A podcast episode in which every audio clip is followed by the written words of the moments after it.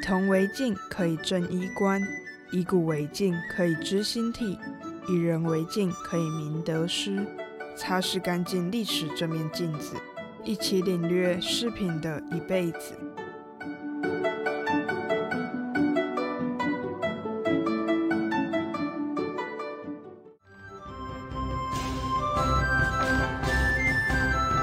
有史处女验宝珠，配宝玉，附带黄金。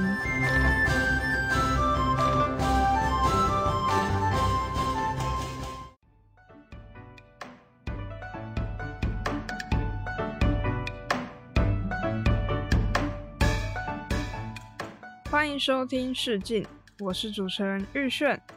是有史处女燕宝珠出自荀子的复国篇。燕在古汉语中有围绕或是缠绕的意思，可以知道在战国时期的女子已经开始佩戴锦饰了。根据考古文物推断，锦饰甚至从旧石器时代就已经存在。在这个单元会介绍历史悠久的锦饰，和透过印度佛教文化传进中国的璎珞，以及佛教的念珠在文化融合以后成为的朝珠和纪念。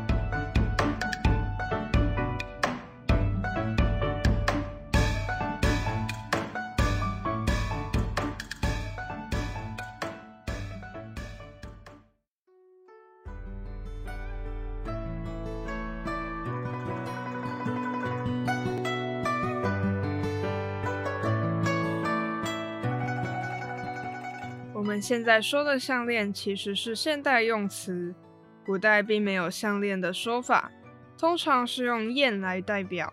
《说文解字》记载：“砚，锦饰也。”所以可以知道，古代只要是戴在脖子上做装饰的，包括项链、绳圈和项圈，都叫燕。但是为了容易理解，在节目里还是用项链来和大家说明。项链最常见的形式是把一个个珠形或是管形的物件用绳子串成一串，绳子两端绑在一起成为一圈。项链的历史可以追溯到旧石器时代，当时佩戴项链的原因很有可能是为了计数或是记事，不一定是为了装饰自己。新石器时期的项链除了用石头、贝壳、兽类骨头和牙齿制作以外，也有用海螺或是玉石来制作。商周时期的项链，因为制作工艺的进步和服饰制度的建立，戴项链逐渐成为流行。玉石项链被大量使用。此外，还出现更多珍贵材料制作的项链，比如琥珀、玛瑙、水晶或是黄金。此外，双朝项链的特点之一是会在串珠项链上穿插各种动物造型，比如飞禽走兽的玉石。春秋战国时期，项链在不同地区和国家的风格差别很大。在中原地区的人们，项链造型延续周朝的精致华丽；但是在北方地区的民族戴的项链款式外形比较粗犷，而且具有浓厚的民族特色。除了串珠项链，北方还流行一种金属材质打制的圆环饰品，叫做项圈。秦汉时期主要流行金项链，除了精致的金项链，在一些珠串项链上还出现精美的图案。制作方法是用植物叶子制成浆料，混合苏打水捣碎，涂在抛光的珠子表面，加热后就可以呈现出特定的图案。除此之外，因为对外贸易频繁，还出现了弧形金珠、多面金珠和玛瑙管形珠等等来自西方的配饰。在汉朝时期，璎珞随着印度佛教从新疆和敦煌等等北方地区传入中国。璎珞也叫做花蔓，主要是用珍珠、宝石和贵重金属的各种花形物件串成。璎珞在南朝的玉篇里被明确解释为锦饰，但璎珞其实是翻译古南亚地区贵族用来装饰身体的首饰范文。璎珞按照长度不同，可以分成胸部以上的短璎珞，长到胸腹之间的中璎珞，和可以垂到腰部以下的长璎珞。此外，还有从左肩斜挂的半璎珞。佩戴的时候经常是长短组合使用。璎珞戴的方法可以只戴一圈，也可以缠绕很多圈后再戴，没有固定的形制或等级。璎珞的形制有很多变化，但基本样式就是以一个用珠宝玉石组成、正中央会挂吊坠的项圈为主。璎珞的吊坠流行庄重对称的结构，纹饰花样繁密，线条几乎都是饱满的弧线。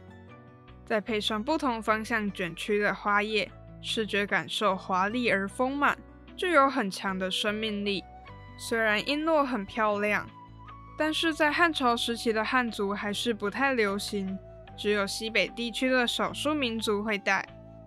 魏晋南北朝时期，不同民族文化互相交融，各种动物、花鸟纹样的项链吊坠开始出现，比如羊、乌龟和鸳鸯等等。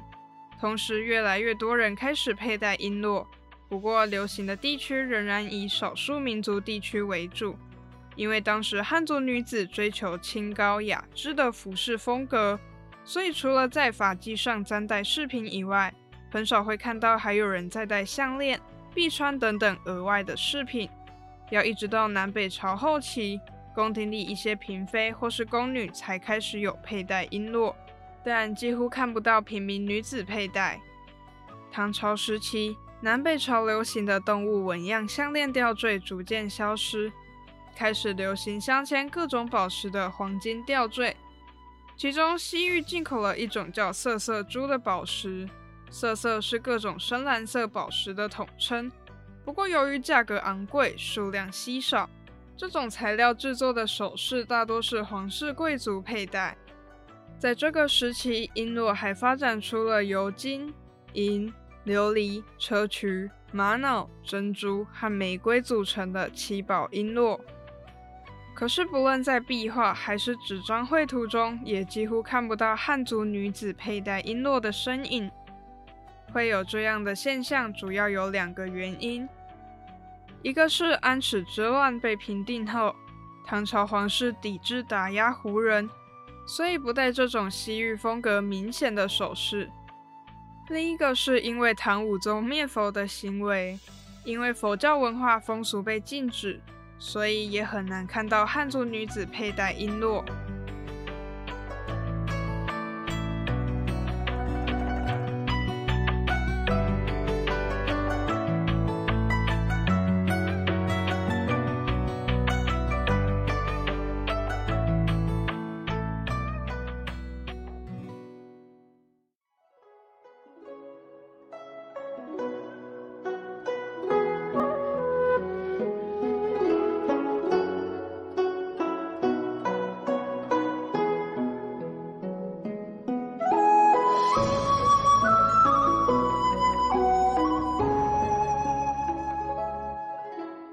由契丹族建立和宋朝同时存在的辽朝，初期并没有佩戴璎珞的习俗。后来契丹族几乎都信仰佛教，璎珞开始慢慢成为贵族常用的饰品。当时的璎珞不只有女子才能佩戴，男子佩戴也很常见。因为在佛教里，琥珀代表佛的血，所以在辽朝特别流行琥珀璎珞。甚至可以说是中国历史上最推崇琥珀的朝代。虽然辽朝很流行璎珞，但是宋朝的汉族女子和唐朝一样，几乎没有人佩戴璎珞。这个时期，汉族女子依然遵守重头饰、倾向式的传统，很少数的平民女子才有在戴水晶珠子做的项链。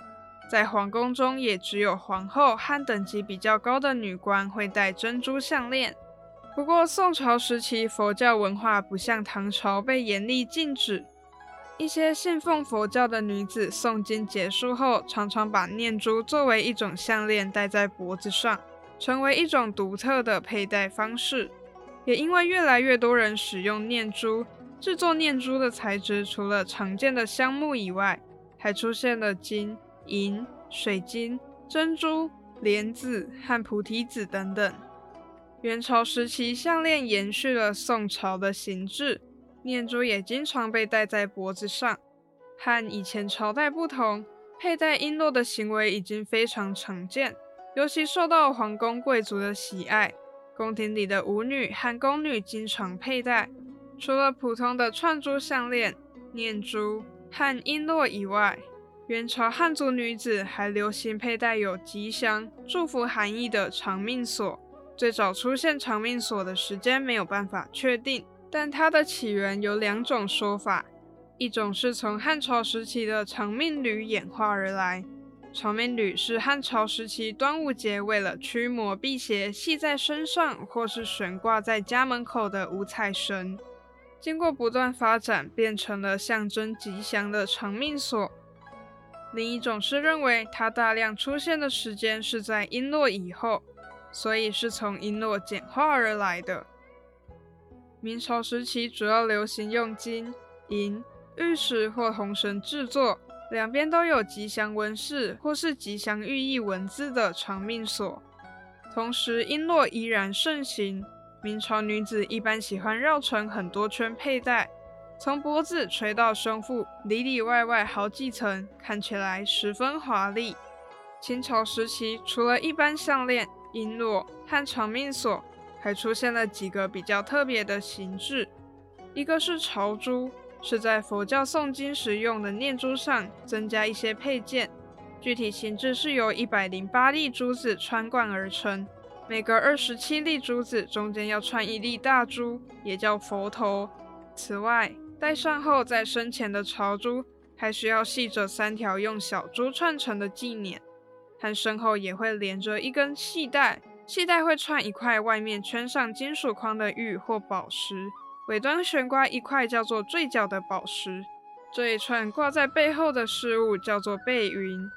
朝珠只有皇后、皇太后和五品官以上的命妇才可以使用。根据地位高低，可以使用的珠子颜色和绳带颜色都有区别。尤其是稀有的东珠朝珠，只有皇后和皇太后才能戴。另一个是领约，一种非常类似项圈的饰物。是一个镶嵌宝石的圆环，有可以开合的活动关节。活动关节的地方会垂下两条绦，绦是丝线编织的绳子。佩戴的时候，开口和底带都是在背后。在清朝的服饰制度里，后妃和命妇在穿着朝服时都应该佩戴领约。清朝末年，外国文化大量进入。人们开始佩戴西方更简便的首饰服饰，繁复的璎珞彻底退出历史的舞台。